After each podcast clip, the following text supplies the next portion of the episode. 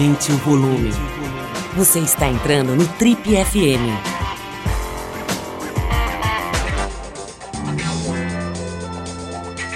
Oi, eu sou o Paulo Lima e você está acompanhando a versão podcast do Trip FM.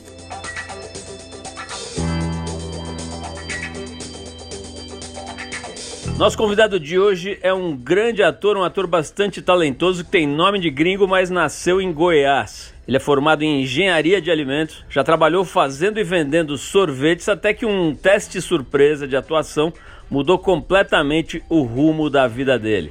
Aos 39 anos, ele já contracenou com grandes gênios do teatro e da televisão em papéis marcantes que vão de grandes vilões a figuras bem engraçadas, meio cômicas. Agora ele está brilhando no streaming com o papel de David Cafajeste na série Rensga Hits. Nesse e em outros trabalhos ele deu vida a personagens que se apaixonaram por homens e dentro e fora da ficção consegue falar do tema com a firmeza que é absolutamente necessária nos dias de hoje, mas sem perder a ternura jamais. Para quem ainda não ligou os pontos, eu estou falando do Alejandro Clavô, nosso entrevistado de hoje aqui no Trip FM eu queria saber mais, cara, sobre essa história de, de morar no mato, né? Esse é um negócio que está não necessariamente no mato, mas a ideia de, de, de, não morar nos grandes centros, né? Ela passou a ocupar a, a, a, as hipóteses mais concretas, né? A partir da pandemia, as pessoas, muita gente sonhava com isso, mas era uma coisa meio remota, meio distante, que dificilmente se concretizava, né? E você estava me contando que você foi de fato morar no, no, no campo, digamos, né? No, na, na, zona rural do Rio de Janeiro. Me conta um pouco, cara, como é que se deu isso? Quando que você resolveu ir mesmo? E como é que foi o início? Né? Deve ser bem complicado os primeiros dias, primeiras semanas. Me conta aí essa experiência. Eu, eu, eu tenho um amigo, o Pedro Gracindo, que é neto do é, Gracindo Júnior. E a, e a gente começou no teatro juntos, no clandestino. E ele tem uma pousada e a família dele é, viveu muitos anos lá e até hoje eles moram lá. E ele foi para essa região e fez um teatro, da aula de teatro. Então, é um lugar que eu frequento há 11 anos.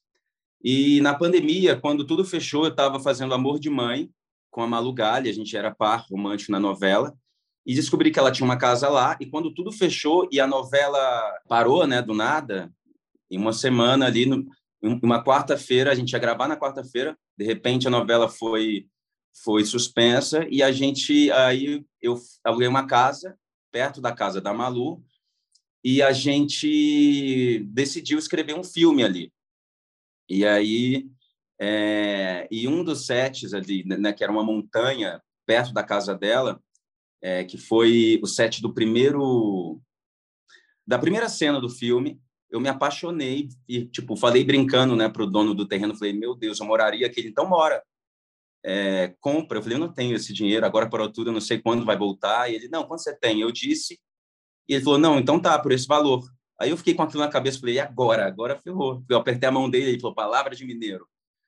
E aí já era um sonho, já era um desejo que eu tinha há muito tempo, nunca pensei que, ia, né, que isso ia ser viável, mas ali eu estava naquela situação que já estava gostando né, de morar ali, já estava dois a, dois a três meses já morando na região, e, e aí decidi comprar esse terreninho, fiz uma casinha mineirinha, pequenininha, e, e comecei a cuidar da terra, a plantar, a me conectar, é, a acordar mais cedo, cinco e meia da manhã, e, e me conectar com a natureza. E, e, o filme também me trouxe muito isso. É um filme que a gente que a gente fala muito sobre esse retorno, né, para o campo, para se conectar com, com as coisas simples e, e, que muitas vezes pela correria né do dia a dia na, em São Paulo ou no Rio de Janeiro a gente não não conseguia. E, e, e, tinha uma esse facilitador também que a pandemia trouxe de da gente conseguir né, trabalhar remotamente.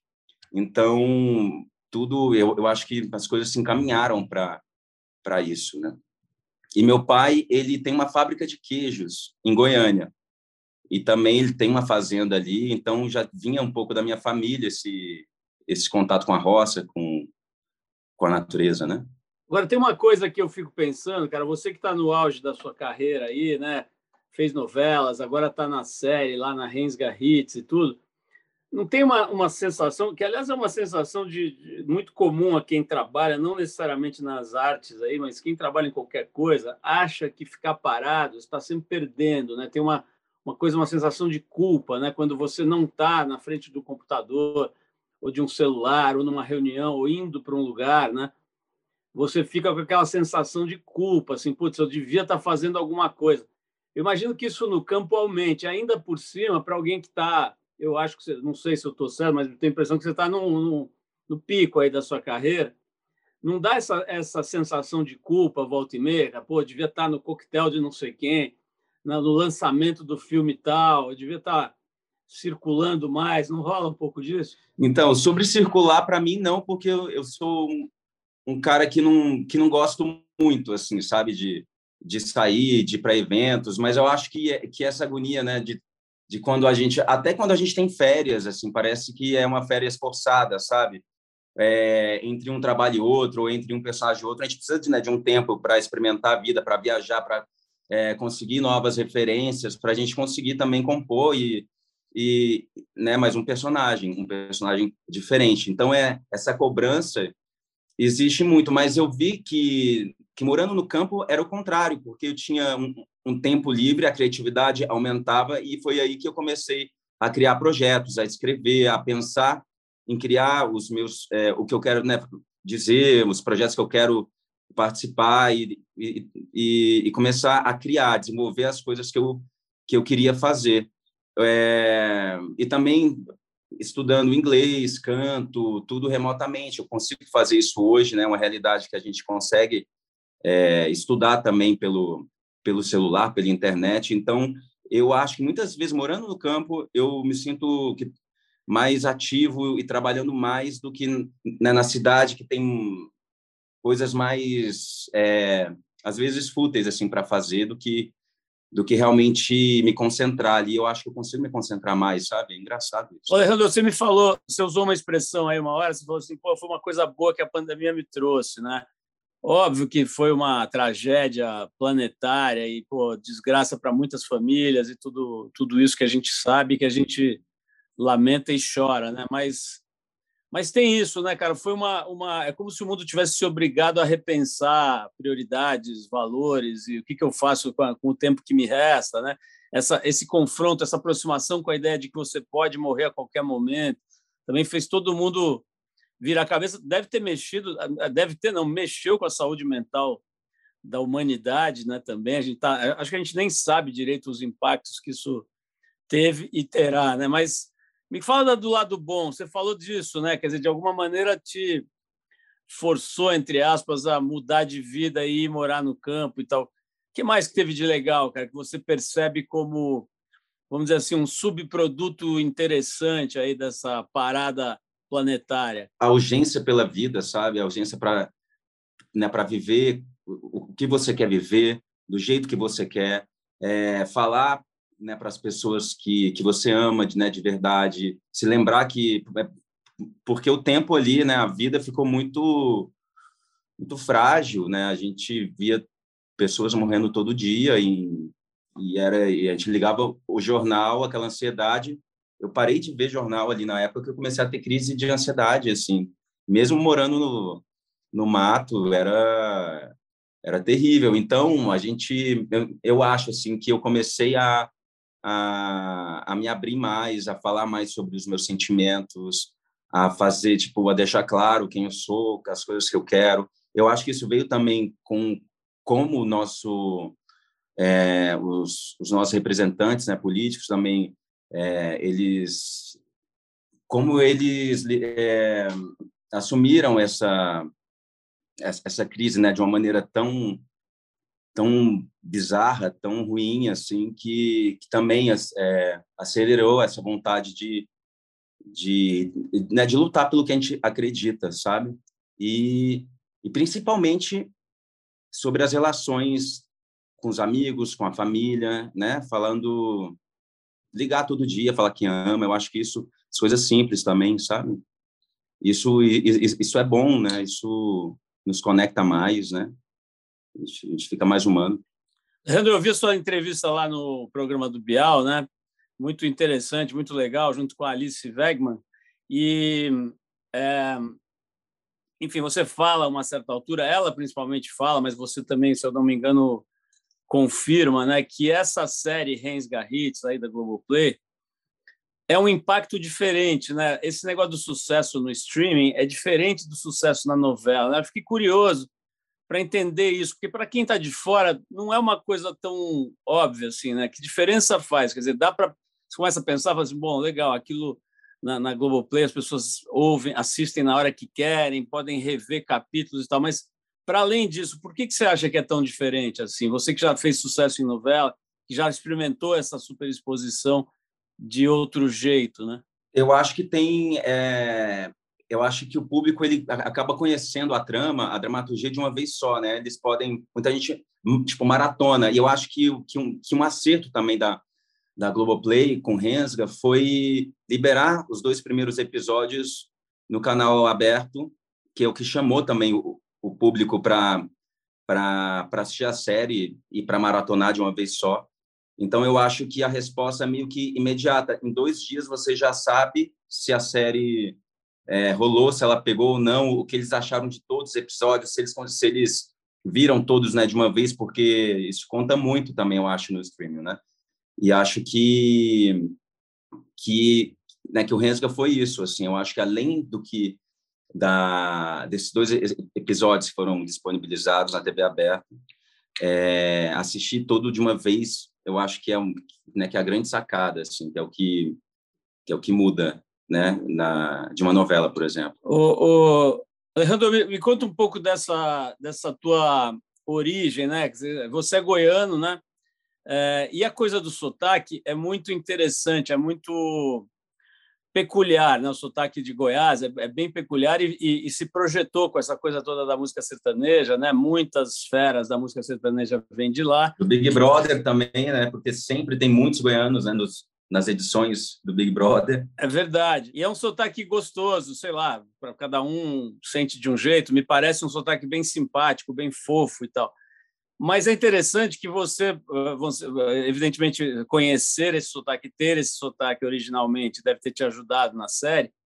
Mas a impressão que dá é que você fez um trabalho de limpeza de sotaque para fazer os outros trabalhos. Né? Como é que é isso, cara? Você, você realmente trabalhou para deixar o goianês em Goiânia e, e, e, e poder funcionar em outros personagens que não tinham nada a ver com esse lugar? Muito, tive que trabalhar muito né, com fono e entender que eu, né, que eu precisava ter um sotaque neutro para poder também assumir outros sotaques, né, quando quando precisasse. Então trabalhei muito para suavizar o R, o porquê, a porta, o cantado, tanto que quando a gente foi, né, quando me, é, eu passei no teste né, para o Rensga, a gente teve os primeiros ensaios né, com os diretores, eles falaram, Ale, você vai ter que que, que fazer muita prosódia para pegar o sotaque goiano. Eu falei, ué, mas vocês não me chamaram porque eu sou goiano?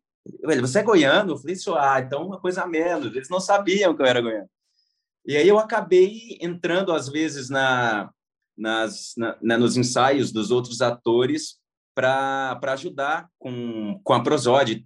Enfim, eu estava na minha cidade, estava em Goiânia, e eu acabava que, apresentei todos os meus amigos goianos né, goianos para o elenco e a gente saía para jantar e tal e eles né para eles ouvirem se adaptarem né, né, com sotaque então acabou que teve esse facilitador aí né de, de poder agregar as pessoas que eu conhecia na, na cidade para ajudar com sotaque né, dos outros personagens só que na série a gente tem vários personagens que são do interior né, do, do estado né então o sotaque é, mais, é, é, bem mais forte, bem mais forçado.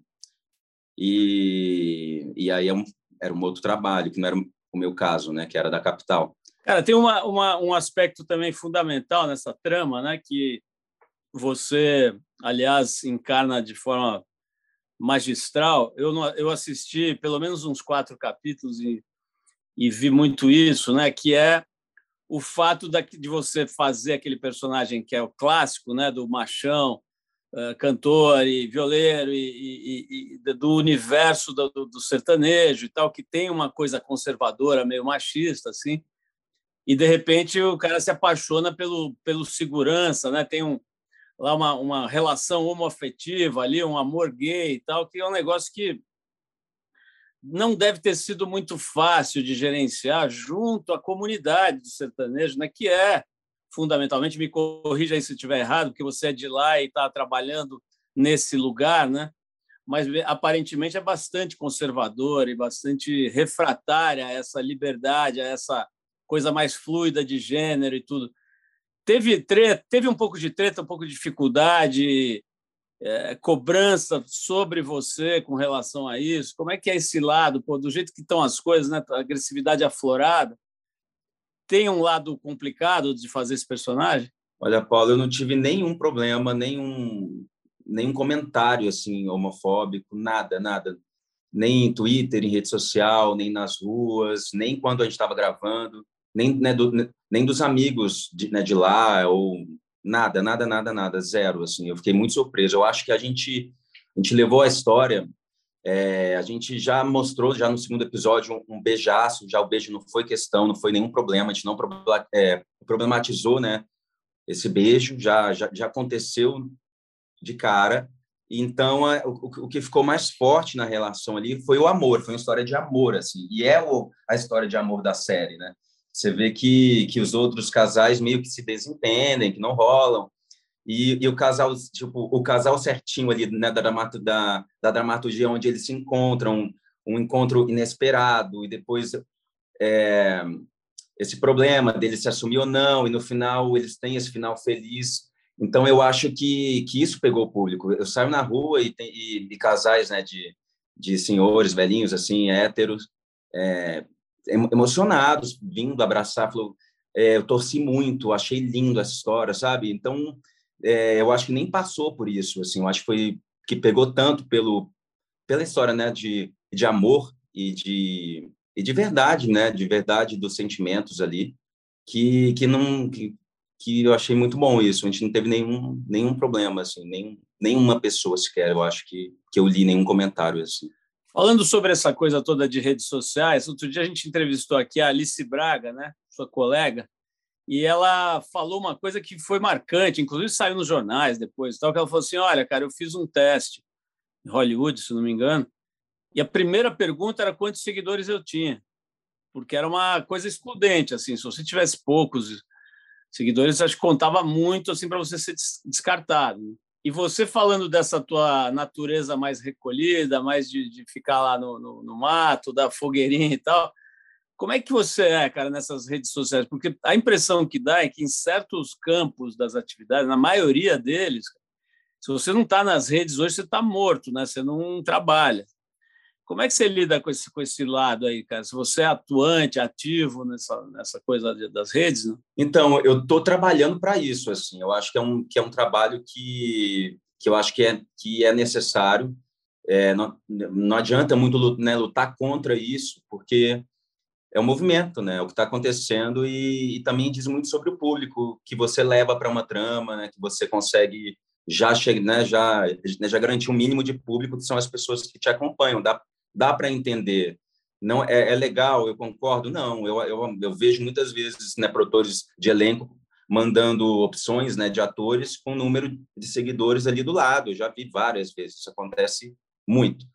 E então realmente você pode perder um grande papel. Claro que as histórias precisam de bons atores para contar as histórias, eles vão estar tá lá, mas talvez em papéis menores e, e, né, e atores que não tenham talvez essa mesma qualidade, mas com muito mais seguidores, vão assumir papéis melhores. Isso, isso é, é triste, não é legal, mas não tem muito o que fazer. Eu só não quero também ficar preso na loucura de é, angariar seguidores e viver em função disso, porque também você deixa de ler, de, de fazer outras atividades que vai é, te aprimorar como, como artista, como ator e e que realmente se você se dedica tantas horas, tanto tempo à rede social, você não tem esse tempo para né, para para se preencher de novas de novas referências, enfim.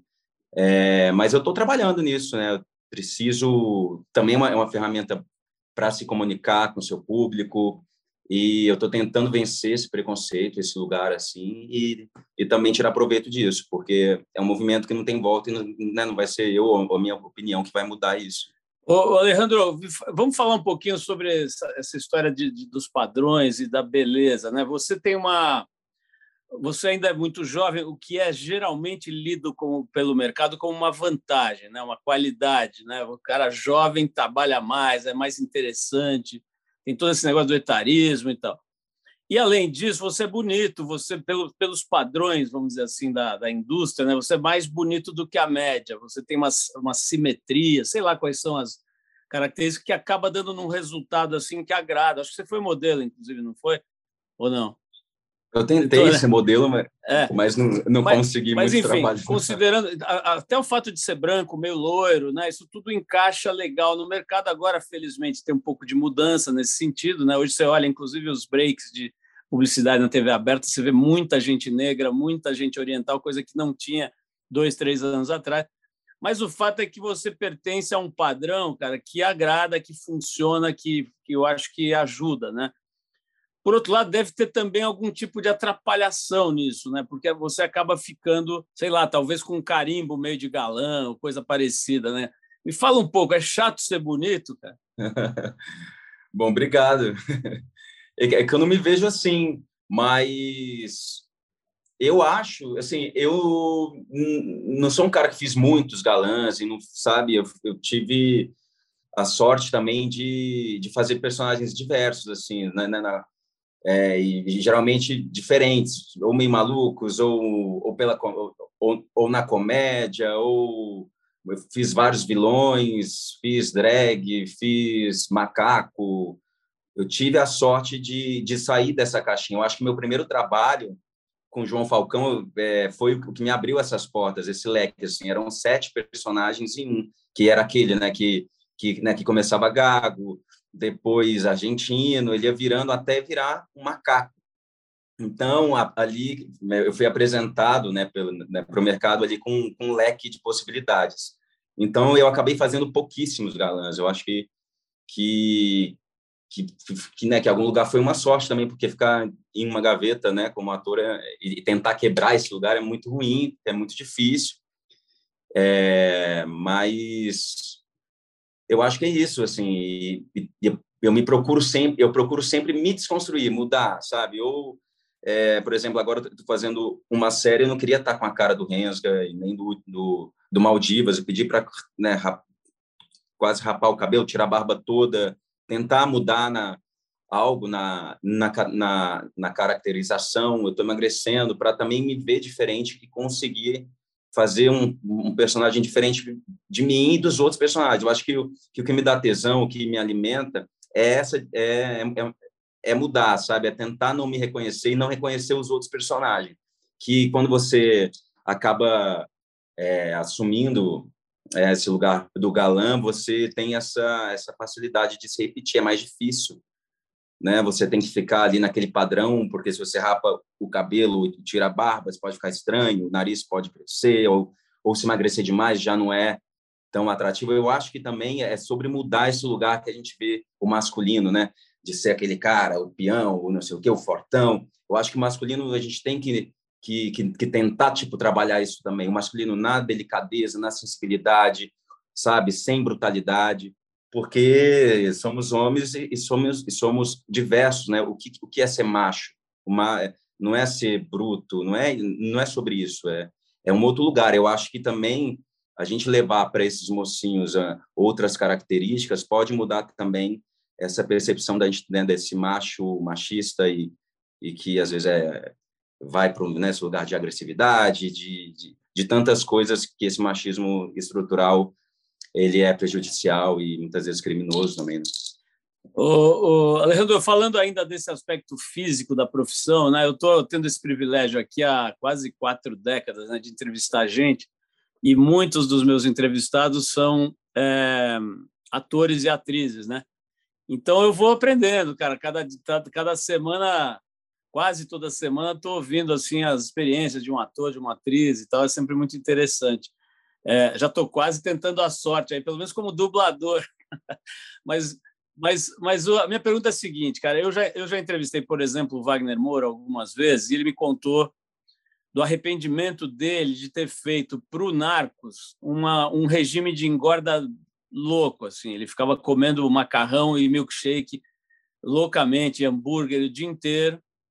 É, na Colômbia, que, que, não sei se, enfim, não sei se é o melhor lugar para você fazer isso. Isso depois deixou certas consequências lá no metabolismo dele e tal, porque é um cara é um cara naturalmente magro e tudo. E depois, uma outra ocasião, entrevistei, eu tenho quase certeza, espero não estar falando besteira, preciso conferir até. Acho que foi o Emílio Orciolo que me disse que cerrou os dentes para fazer um personagem, sabe? Ele cerrou os dentes para fazer um, um sertanejo, um caboclo que tinha os dentes meio Aí depois arrumou com prótese, sei lá. Mas é um, são limites assim bem loucos, né, cara? Você pô, ganhar, sei lá, 20 quilos, imagino que o Wagner tenha ganho algo assim. Não é uma coisa que, que né, enfim, que não deixe consequências. E serrar um dente, óbvio. Como é que é, cara? Como é que você vê esse negócio da, da preparação, de uma certa, entre várias aspas, loucura, assim, no sentido de entrar no personagem até o limite de você fazer um causar um dano na sua no seu corpo, né? Você, você o que você acha disso? O que você me, me diz disso? Olha, um tempo atrás eu eu eu, eu procurava esse tipo de, de personagem, esse onde eu, eu, eu pudesse fazer esse, esse, tipo de, de loucura. Eu acho que a gente vai ficando mais é, vai envelhecendo, vai vai vai pensando de uma maneira diferente, né? Eu acho que o que o Wagner fez de, de engordar 20 quilos, eu acho que eu não faria, assim, sabe? Eu tentaria de um outro jeito. Tem outras possibilidades, né? O enchimento, sei lá, engorda 6, 7, não engorda 20, e o resto você tenta com enchimento. Emagrecer também é demais, assim, né? Em um nível que, que vai né, né, prejudicar a minha saúde, eu acho que eu vou também medir ali, né? É, a minha vontade de contar a história, a minha vontade de, de fazer esse personagem, mas assim eu, tenho uma tendência para topar certas coisas assim sabe? Mas assim sobre engordar eu acho que desse tanto assim ainda mais eu que que, né, que já fui gordinho muito gordinho é, e, que, e que brigo sempre tenho que me cuidar muito para não para não ganhar peso porque eu ganho peso muito fácil é, eu eu me preocupo com isso mas serrar um dente emagrecer né ali no com, com cuidado, com acompanhamento médico, isso eu toparia, assim, porque faz parte, eu, eu acho que faz parte do jogo, da brincadeira, sabe? De, de, né, de mudar, de se ver diferente. Eu acho que, dependendo da história do personagem, eu, eu toparia. Agora, falando em aventuras, em entrega pessoal, em desafios e em ganhar peso, fale-me da sua vida de sorveteiro, cara. Eu sei que você teve uma, oh, você teve uma carreira importante no ramo das sorveterias. Me conta essa história aí. Ai, Paulo, isso foi uma loucura na minha vida. Foi uma, uma fase longa e, de certa maneira, divertida. Eu fazia engenharia de alimentos na faculdade e, quando estava para me formar, eu estava em Pirinópolis, que é uma cidade pertinho lá de Goiânia, e vi uma máquina que estava à venda e eu estava para terminar a minha, a minha monografia e, e decidi, comprei uma, essa máquina que era uma máquina Carpegiani dos anos 70, linda, e está muito barata, porque é antiga. Comprei, levei para casa e comecei a aprender a, a, estudar sobre sobre sorvetes, comecei a, a produzir em casa e fiz uma a, a minha monografia é, um sorvete de morango que que era indicado porque ele aumentava a absorção de cálcio, era a minha pesquisa. E aí acabei pegando gosto, abri uma, uma, uma loja uma fábrica e eu atendia, fazia o sorvete e atendia na loja. E comecei, vivia assim quatro anos e ao mesmo tempo que fazia teatro e tinha, sei lá, três grupos de teatro simultaneamente lá em Goiânia. Mas era, um, era uma paixão, assim, para mim era, tinha muito, é, tinha, tinha um, uma beleza ali, tinha a ver com, com arte também, porque era, era uma máquina que você tirava na pá, é, você pegava os insumos, né, as frutas e doce de leite, jogava e, e, o sorvete subia. Eu achava muito lindo aquilo. E, e, e vivi assim durante quatro anos até que eu fechei a sorveteria. É, fui fazer um, um, curso de cinema no Rio. Fui, aí, aí me apaixonei pela cidade e pela, pela possibilidade de, de ter uma carreira só de ator, né, de trabalhar só com isso. E aí fechei, voltei, fechei, vendi tudo, só fiquei com a máquina, porque é, minha, é meu xodó. E, e aí fechei e, e fui tentar a sorte no Rio. Já estava formado, já tinha esse, o plano B estabelecido, estabelecido, né? E aí fui tentar a sorte no Rio, mas foi como meu pai ele tem uma fábrica de queijos, eu fui ali também influenciado por ele, né? De eu sempre acompanhei a produção, enfim, por isso que eu quis fazer engenharia de alimentos. Cara, tem uma outra história aqui sobre a tua, sei lá, infância, adolescência, que eu queria checar que eu li aqui, estava preparando a entrevista, ali que você era gago, cara. Era mesmo ou foi naquela, naquele seu, seu primeiro filme que você precisou fazer o gago? E se era, por que, que você acha que era gago? Por que, que a gente viva, vira gago? Assim? Como, é que, como é que surge a gagueira? Então, são vários, vários motivos, assim, tem vários porquês, ou ansiedade, ou porque você pensa muito mais rápido do que você fala. Tem inúmeras é, é, vertentes, assim, para para isso. Eu, eu não sei qual era o meu o, meu trauma ou o porquê, né? O meu porquê, mas eu, eu fui gago desde quando me entendo por gente, desde criança até os 19 anos, 20 anos, até quando eu entrei no teatro. E gaguejava muito, muito, muito, muito. Não conseguia atender um telefone, não conseguia é, é, paquerar na adolescência, chegar em alguém, não, não tinha né, nenhuma possibilidade. Eu chegava eu lembro que eu cheguei, né, né, tipo, com os amigos mesmo, eu começava a falar, é, sei lá, eu falava, porque que, que, que, que, que, então no que, que, você fala, ti, ti, ti, ti, ti, ti, ti, ti, aí, ti, ti, ti, é esse que vem dar aí. Essas pessoas ficavam completando a minha fala e era insuportável. O meu sonho era poder atender um telefone e falar fluentemente, ouvir a peça de teatro. E eu não podia sonhar, né, em ser ator, era impossível para mim. Porque você, na minha cabeça, você não precisa, né, de de, de um ator gago para representar um papel de gago, porque um, um, ator que não é gago pode fazer um gago. Então, o, é, o sonho de ser ator era, era, era impossível assim para mim. E, e, e, é importante lembrar que a gagueira não tem cura, né? Tem tratamento. Então, eu ainda sou gago e muitas vezes eu eu, eu volto a, a, agora, por exemplo, só de falar sobre isso é um lugar que me que me traz de volta, né? E, inclusive, é um motivo que eu sempre fugi de, de entrevistas e, e né, para evitar esse, esse lugar. E hoje em dia eu já nem ligo mais. E você acha que a, a, a, vamos dizer assim, o tratamento para você foi o teatro ou você foi atrás de profissionais? Eu fui, eu fui, eu fiz fono muito, muito tempo, ajudou muito. Só que eu, eu acho que foi no teatro, assim, eu tinha uma namorada que na época ela me levou, eu acompanhei ela para fazer um teste, que ela já era atriz e era o melhor grupo de teatro do estado, chamava Grupo de Teatro Guará. Ela fez o teste, quando ela saiu me chamaram. Eu falei, não, hum, hum, hum, hum.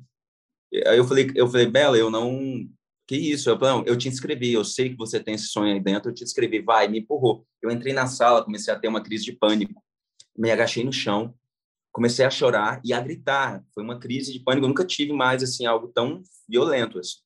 E fiquei agachado. Quando abri um olho e olhei para para né, as pessoas que estavam ali, os, os, os, diretores e os atores da companhia, eles estavam assim, ó, achando muito bom. E de repente sumiu o, o pânico. Eu falei, gente, eles estão gostando.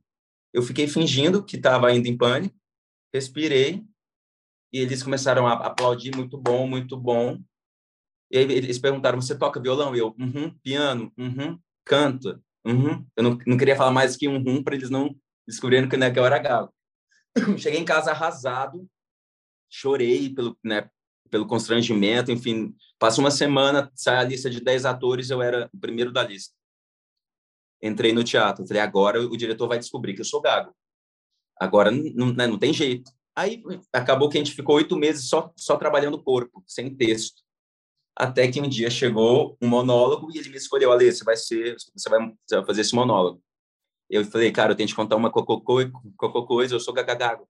Aí ele, quê? Eu falei, não, eu sou gagago. Ele, você não é gago não, anda, anda, decora. Ele foi falando que não e, e botando pressa. Aí eu decorei e comecei a falar assim, gaguejar. Aí eu descobri que, eu, que quando eu, que eu que eu não gaguejava quando falava um texto decorado, que eu nem sabia que isso era possível, mas gaguejava muito menos, quase nada. Então foi aí que deu esse esse eh, essa possibilidade. Falei, então eu posso ser ator, eu sou ator agora. Estou, né, estou no palco e falando o aí o mundo se abriu. E aí quando eu me mudei para o Rio, eu fiz um teste para a peça do João Falcão clandestino. E, e aí era, a, a, peça era, era baseada nas nossas histórias, né? Era o que a gente levava e a gente escrevia junto. E aí eu contei a história do Gago, eu contei que também eu tinha já trabalhado é, mimeses né, dos macacos com os macacos e tinha isso na minha na, é, na, é, no meu repertório, né, para me apresentar. E aí eu fiz o teste, passei e o João falou: Ó, eu quero o Gago. Eu falei, cara, não bota o Gago. Não, ele falou: eu quero vários personagens. Vai fazer um que vai virando o outro. Eu falei, cara, mas se eu fizer o Gago, eu vou voltar a, a gaguejar. Você bota isso no meio, acabou. Isso porque é, é memória, você pode voltar. Ele, ah, relaxa, você sabe o que a gente pode fazer? Você vai começar como, né, como gago, gaguejando, o público vai amar, você vai gaguejar muito bem, você vai ganhar o público, e aí você vai mudando. E foi isso que aconteceu.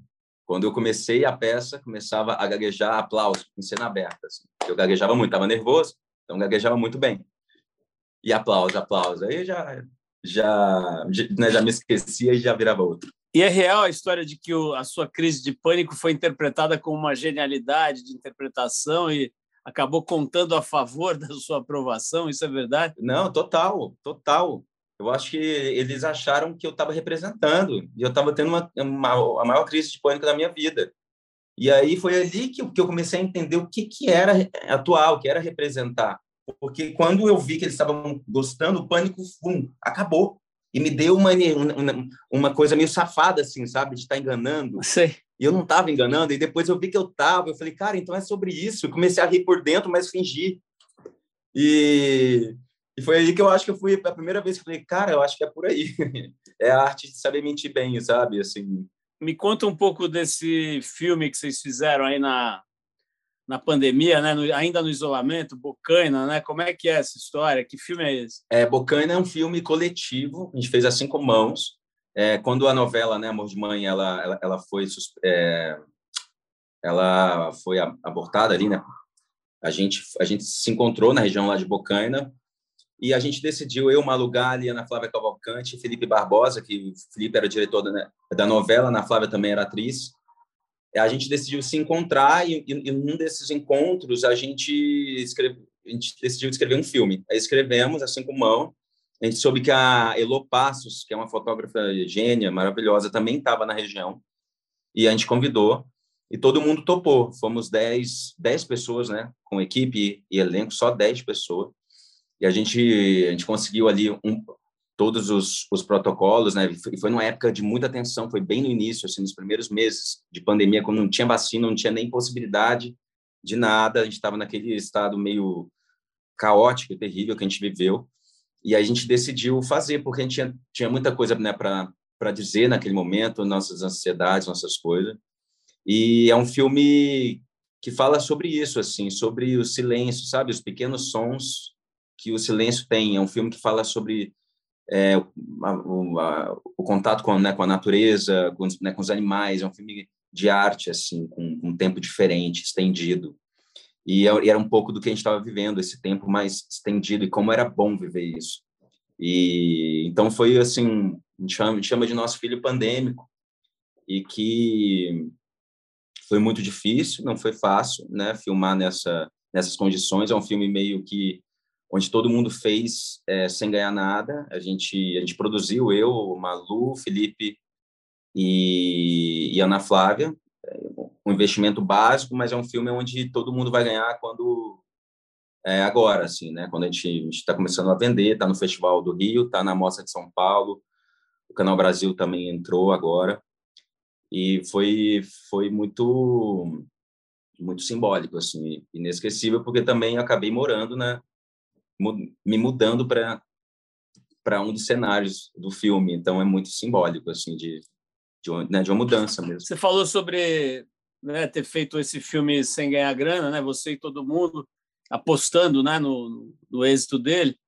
E você tinha falado também que quando você chegou lá na, na região onde você mora, né? E surgiu a hipótese de, de, comprar um terreno, você não tinha muita grana e fez uma proposta lá meio. Como é que é esse lado, cara? Assim, a gente sabe que na pandemia pô, o setor foi super abalado, né? As peças de teatro pararam, a produção de audiovisual parou e tudo. Você falou da novela, né? Que foi interrompida. Mas assim, é, você está num, num, grau já de, de, de êxito na profissão que eu imagino que já esteja sendo bem remunerado nessa né? série, novelas e papéis importantes e tudo. É, consegue ganhar uma grana, cara, nessa profissão e ficar assim confortável e tranquilão ou, ou é a batalha? Não dá para parar de trabalhar? Como é que como é que funciona esse lado dessa profissão? Eu acho que que, né, que, que para cada ator é diferente. Eu acho que para a grande maioria dos atores é uma batalha diária. É, você tem uma, uma, uma graninha ali que vai dar até tal mês, sabe, tal mês, depois você tem já que se preocupar de novo. Eu sou um cara que fiz muito teatro e teatro, né, não, infeliz, infelizmente, nosso país é, né, a gente não tem uma, é, a gente não consegue ganhar bem, enfim. Mas acho que tem alguns poucos que que tem uma outra relação com grana, né, que que, né, que muito mais, enfim. Mas é sempre assim, para mim, é sempre um. Eu não sou um cara que tem um né, contrato com nenhuma emissora, então é sempre uma, uma luta, uma guerra. E saber negociar, saber o que você. É, onde você vai investir o seu dinheiro, sabe? Porque, assim, é, pode ter trabalho, mas pode não ter. A gente torce para que sim, mas quando você fala em investir em um, em um, em um projeto seu, aí eu não tenho medo de, de gastar a grana, assim, sabe? Porque eu acredito nisso investir né, nos meus projetos. Mas eu acho que é muito difícil, assim, para a grandíssima maioria do, dos atores e músicos, assim, do nosso país, é, tipo, ganhar uma graninha agora para viver uns meses e esperar que venha outro trabalho ou, ou se produzir. Então, acho que o que me vem na cabeça agora é isso, assim, é cada vez produzir mais os meus os meus projetos, sabe? E também tem isso, né, da rede social, porque agora a rede social também é um lugar onde você pode é, monetizar, né, ganhar uma grana ali e, e saber como aonde assim, né, para mim, como eu sou um ator que também acho que eu gosto desse mistério, sabe? De não me expor tanto, porque eu, eu, eu acredito que né, quanto menos eu, eu, eu me exponho, melhor eu trabalho, menos eu acho que as pessoas vão cansar da minha cara e vão acreditar mais né, nos, nos meus personagens. Então, é um, é um limiar ali, é um, é um lugar que é que é complicado, porque ao mesmo tempo eu quero monetizar com, né, com redes sociais, mas ao mesmo tempo eu não quero ficar exposto. Então é muito louco isso. Cara, deixa eu tentar dar uma de é, psicanalista de botiquim aqui, tentar descobrir a origem, da, a razão da sua gagueira. Você, você sofria muito quando era moleca? Tinha problemas com essa timidez e tal? Como é que era? Porque a gente vê você bonitão, se dando bem aí nos, na, na, na, carreira e tal, imagina que foi tudo lindo, perfeito, que você era o, o galã mirim de Goiânia, o rei da cidade. Como é que você era, cara, quando era molequinho, tipo 10, 12 anos? Como é que você, qual que era o seu lugar ali? Cara, eu era muito tímido, eu era uma criança muito sensível, muito sensível, assim, eu não nunca gostei de, de futebol, das coisas clássicas, né, que os, os meninos aprendem ali. Eu sempre fui, estudava piano, é, pintava, é... muito sensível e e então era eu, eu, eu, era muito eu recebia muito bullying né no colégio é, com os amigos né vizinhos ali é, perto de casa então era muito opress, opressor assim esse, esse, o meio onde eu, eu vivia eu não eu não me encaixava sabe? E aí era muito gago então era ficava mais tímido mais introspectivo porque também alimentava o bullying alimentava esse, é, esse medo de me comunicar, de tentar né, fazer amigos e, e eu acho que pode ser daí. Eu acho que é uma bola de neve também, né? Apesar, a do momento que, né, que você é, é, é, é oprimido, é julgado, não é não não se sente pertencendo a, a, nenhum grupo, você vai se fechando. E é muito engraçado assim que eu vejo esses amigos assim, né, que dessa época aparecendo nas redes sociais falando que eu sempre acreditei né, que você ia ser um, um grande ator. Eu falo, como você acreditou se nem eu sabia? Se nem eu sabia se, se né, uma coisa, as pessoas vindo falar umas coisas que não, não fazem sentido. Assim. Tem uma frase ótima sobre isso que assim, o, o sucesso tem muitos pais e o fracasso é órfão. Total. o, o, Alejandro, é, para a gente ir finalizando, cara, mudou muito isso. Quer dizer, você ainda é esse cara sofrido, tímido, inseguro, ou isso ficou para trás e, e não e pertence ao passado?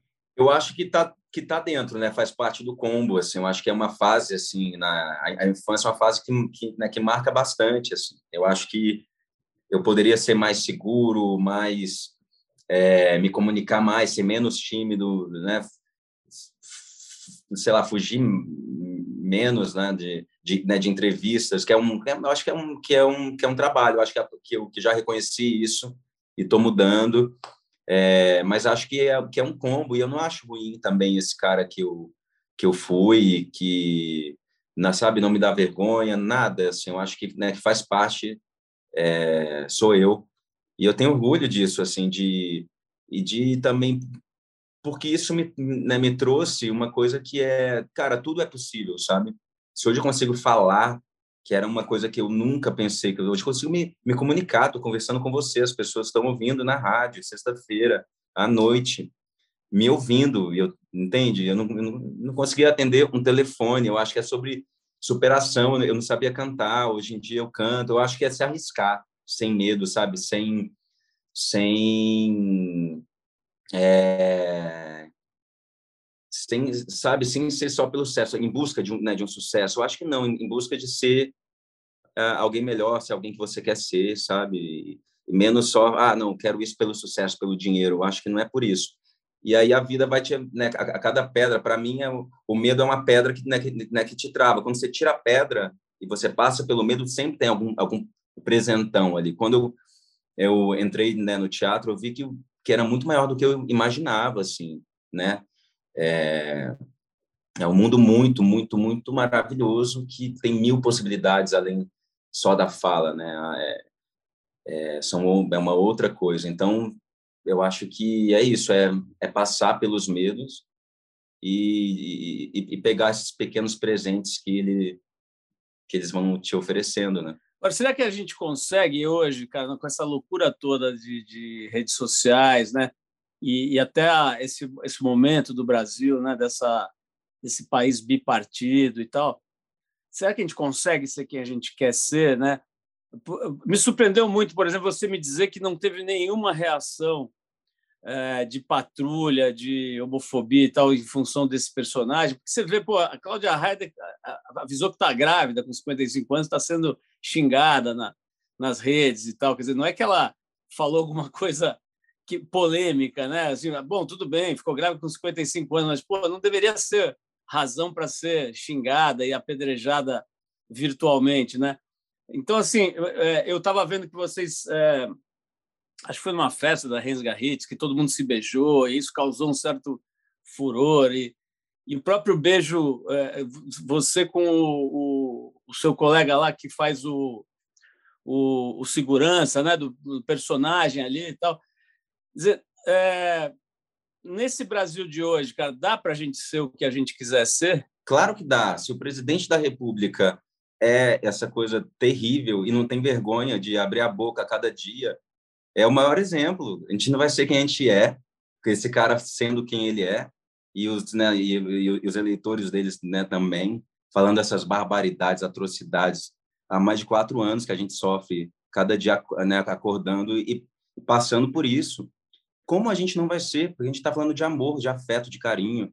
Não tem como a gente não ser. Eu acho que isso também foi um ponto positivo desse governo, as pessoas se mostrando e também te dando na cara, ó, se mostra quem você é. Porque o lado ruim, as, essas coisas terríveis estão se mostrando. E você não vai, você não acredita que, né, que você é bom, né, em tudo que você tem. Então você tem que sim expor quem você é sem medo. E eu acho que é isso, assim, o beijo, né, que esse beijo que a, que a gente deu ali, eu e Samuel na festa, aí sim eu vi, eu vi né, comentários mais mais polarizados. E eu, eu, eu achei ótimo, eu achei ótimo, acho que é isso. Eu acho que, que, que é uma das minhas funções também com esse personagem, com a minha vida, é, é tentar normalizar o afeto e o, e o carinho entre homens e, entre dois homens, porque é sobre amor, né, cara? É sobre empatia, é sobre e pega, né? Quando a gente conta uma história como a do David no Rensga Hits, você vê que pega. Pela história, ninguém falou nada, porque é sobre amor. As pessoas, mesmo sendo as piores pessoas, elas têm a gente, né? Somos humanos, somos mamíferos, a gente tem empatia. A pior pessoa que seja no mundo, ela pode amar a mãe, o pai. Então, eu acho que é a gente alimentar mais o amor e, e tipo e, e, e, essa ser a nossa arma. Enquanto os outros usam a arma mesmo, a gente vai no amor que de algum jeito vai pegar, não tem erro. É, eu acho que é por isso que a gente está vivo. E, e, eu acho que essa urgência toda dessa loucura de pandemia e desse governo só me fortaleceu, só me deixou com mais vontade de falar sobre isso e de ser quem eu sou. E eu acho que todo mundo tem que realmente ser quem é. Porque a gente vai morrer daqui a pouco, daqui a pouco mesmo. Por mais que seja 40 anos, é muito pouco 40 anos, 10 anos, 15 anos. A hora é essa, é a chance que a gente tem de, de amar, né? E de, e de fazer o que a gente veio fazer aqui, que eu acho que é por aí. Leandro, adorei essa tua analogia agora no final, porque eh, da mesma forma que a gente falou sobre a pandemia, né? Quer dizer, até agora a gente falou, você falou sobre o, o atual governo e assim, até as piores tragédias e desgraças, né, podem ter algum subproduto positivo, né? Que é o que você falou agora. Né? Total. o, o, né? Total. É verdade, cara. É, olha, eu adorei te conhecer parabéns pela tua história aí, parabéns por esse aspecto da sua história também, né, de estar tá fazendo um trabalho para desconstruir né, essa masculinidade estúpida, né, essa coisa de associar o masculino com brutamontes, com boçal, com, com grosseiro, com Outro dia eu vi uma frase ótima, né? Assim, não não classifique um gênero pela exceção, né? Quer dizer, a gente acaba hoje, os homens hoje estão sendo classificados pela exceção, pelo que deveria pelo menos ser exceção, que é essa boçalidade, essa estupidez aí que a gente vê é, é, é, fantasiada de homem, né? Então acho que você tem feito um trabalho muito legal nesse sentido aí, é, usando a sua profissão, usando a sua beleza, usando a, a sua seu talento, né, o seu carisma e tudo mais, para também para construir essa nova consciência, né? Então é muito legal, adorei te conhecer. Obrigado pelo obrigado por não ter fugido dessa entrevista aqui. É, e, e, é isso, cara. Parabéns aí. Eu vou, eu vou recomendar as pessoas que vejam o Hans Garritz, né, que vejam o Bocaina e os demais trabalhos aí do Alejandro, que tem feito realmente uma trajetória muito bacana, apesar da pouca idade. Você está com 39, é isso, Alejandro? 39. Fazer 40 ano que vem. Legal, cara. Como diz um amigo meu, fica tranquilo, isso passa. Vai passar, né? Obrigado, cara. Valeu, valeu. Até já. Obrigado, Paulo. Foi um prazerão falar com você. Adorei o papo. Obrigado pelo convite. Você ouviu mais uma edição do Trip FM, uma produção da Trip no ar há mais de 37 anos. Direção e apresentação, Paulo Lima. Produção, roteiro e edição, Adriano Conter. Se você quiser ouvir outras entrevistas das edições anteriores do programa, é só acessar o tripfm.com.br. Ou também pode procurar a gente na plataforma digital onde você costuma ouvir seus podcasts preferidos. A gente está em todas, Deezer, Spotify e outras. Semana que vem a gente volta com mais uma conversa boa aqui no Trip FM. Abração e até lá!